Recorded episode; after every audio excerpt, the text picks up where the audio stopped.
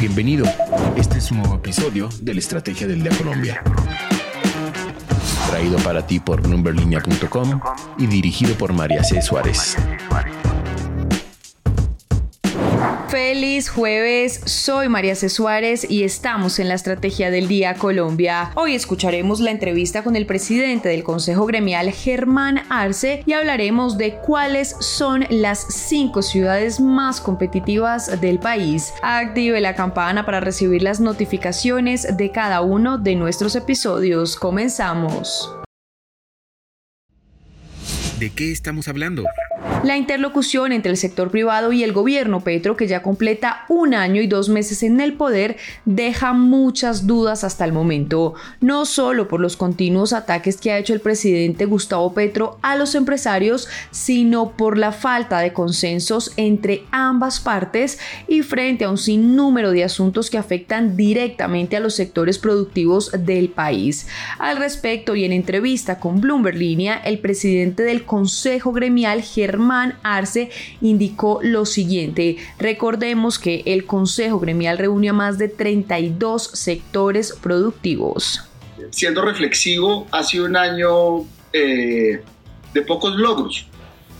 Es decir, ha habido mucho diálogo, ha habido mucho ruido. Tal vez arrancará, pero ha habido mucho ruido. Ha habido diálogo, es decir, hemos tenido espacios en distintos momentos, la discusión del plan de desarrollo, las discusiones en torno a, las, a los proyectos de reformas eh, han sido unas discusiones, digamos, álgidas, intensas, pero ha habido poco acuerdo. Es decir, hemos, y lo digo de parte y parte, del sector empresarial y del gobierno, la capacidad de concretar acuerdos creo que ha sido, ha sido eh, eh, digamos, pudo ser mejor, para decirlo de alguna manera. Ha podido ser mejor, sobre todo porque el proceso eh, generó desgaste natural. Adicional a eso, el dirigente gremial se refirió al uso de Twitter o X, como se conoce actualmente esta red social. Yo creo que, yo creo que en, esta, en esta coyuntura toca que soltar un poquito el Twitter y sentarse a trabajar un poco más de fondo para que saquemos adelante, eh, digamos, acuerdos, acuerdos en torno a asuntos que la ciudadanía espera que se resuelvan. Eh, pero eso hay que hacerlo en mesas de trabajo, eso hay que hacerlo con las cifras claras, eso hay que hacerlo con la medición de los impactos, con el entendimiento de la jurisprudencia. Eh, es decir, es un trabajo técnico que tenemos que hacer entre todos y la voluntad del sector empresarial ha estado allí. No ha sido fácil, pero nosotros no hemos abandonado nuestra disposición a seguir participando en la discusión eh, a decir y a dar nuestras opiniones con el absoluto respeto que hay que hacerlo, eh, pero con la certeza de que al final de, de, todo este ejercicio, pues lo que deberíamos es ser capaces de, entre todos, como sociedad, resolver los problemas que el país necesita resolver eh, para la ciudadanía. Así que la voluntad sigue intacta. El presidente del Consejo Gremial también dijo que a los empresarios les preocupa mucho la falta de seguridad jurídica que se está viendo actualmente. Escuchemos. Que si no hay, si no hay unas reglas claras de mediano y de largo plazo, esa inversión no se va a dar, porque ningún particular está obligado a invertir bajo ambientes de incertidumbre, sin certeza de cómo lo van a remunerar, sin certeza de si sus proyectos se van a poder conectar o no, sin certeza de si las comunidades van a dejar o no entrar la maquinaria, sin certeza de si el proceso de licenciamiento ambiental se va a hacer bajo las reglas o se va a interpretar de una manera distinta, porque esas certezas son las que te ayudan a vos a modelar los costos de esa inversión y poder tomar decisiones, digamos, de 10, 20 años, que es un poco lo que se necesita, sobre todo en las, en las inversiones grandes, en las, que, en las que requieren muchos años de planeación y de construcción. Y yo creo que allí hemos tenido un enorme ruido en sectores muy claves eh, y que lo estamos sintiendo en términos de la caída de la inversión y que lo estamos sintiendo en el deterioro de las expectativas de inversión eh, y que el rol del Estado es esencial en mandar esas señales con absoluta claridad de cómo se ve el mundo hacia adelante y de cuáles son esas reglas bajo las cuales los recursos privados y los recursos públicos convergen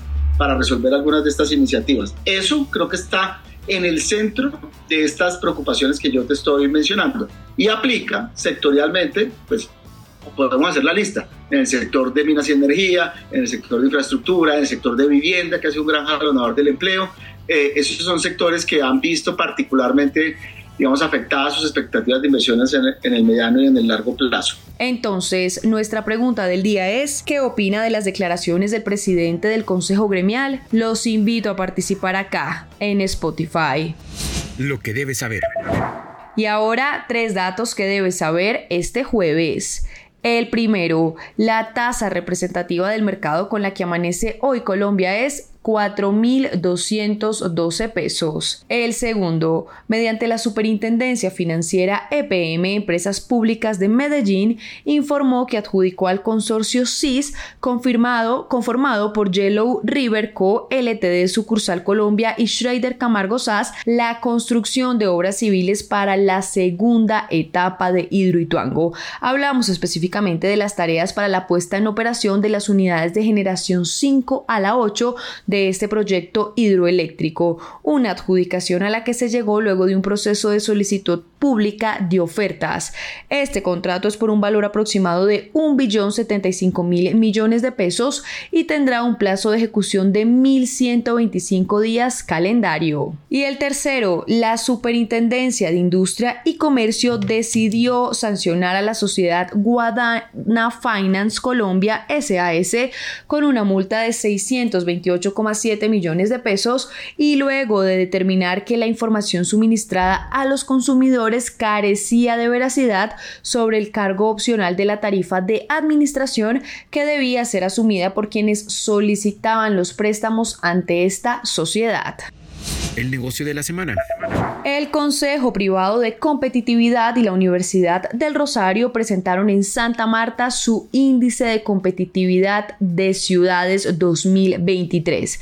Esta versión del ICC, como se conoce este índice, es particularmente importante en la coyuntura política y económica actual pues sus resultados ilustran de alguna manera la gestión de los gobiernos regionales salientes y ofrecen una línea base para las administraciones locales entrantes, siendo esta una herramienta de diagnóstico útil para trazar las metas y objetivos de sus planes de desarrollo. Uno de los resultados más importantes de la medición es la mejora observada en el desempeño competitivo en una buena parte de las ciudades, y es que en términos generales se registra una reducción en la diferencia en puntaje entre el mejor y el peor de la medición en 8 de los 13 pilares. Y no solo esto, sino que 20 de los 32 territorios evaluados presentaron un incremento en su puntuación general respecto al recálculo del año pasado, mientras que tan solo 8 ciudades se registraron un deterioro. Pues así las cosas, el ICC 2023 es liderado por Bogotá con un puntaje de 7,96 sobre 10, seguido por Medellín con un puntaje de 7,16, Tunja de 6,47, Cali de 6,42 y Bucaramanga de 6,31. ¿Qué quiere decir esto? El Distrito Capital conserva su liderazgo al ocupar el primer lugar en 7 de los 13 pilares que conforman esta medición. Recuerden seguir este podcast y activar la campana para recibir las notificaciones de cada episodio y así estar al tanto de lo que pasa con la economía y los negocios. Los invito también a que visiten bloomberlinia.com donde pueden ampliar cada uno de los temas que tratamos hoy. No olviden que acá está la información independiente que une a América Latina. Nos escuchamos mañana. Esta fue la Estrategia del Día Colombia dirigida por María C. Suárez, producido por Arturo Luna y Daniel Hernández. Que tengas buen día.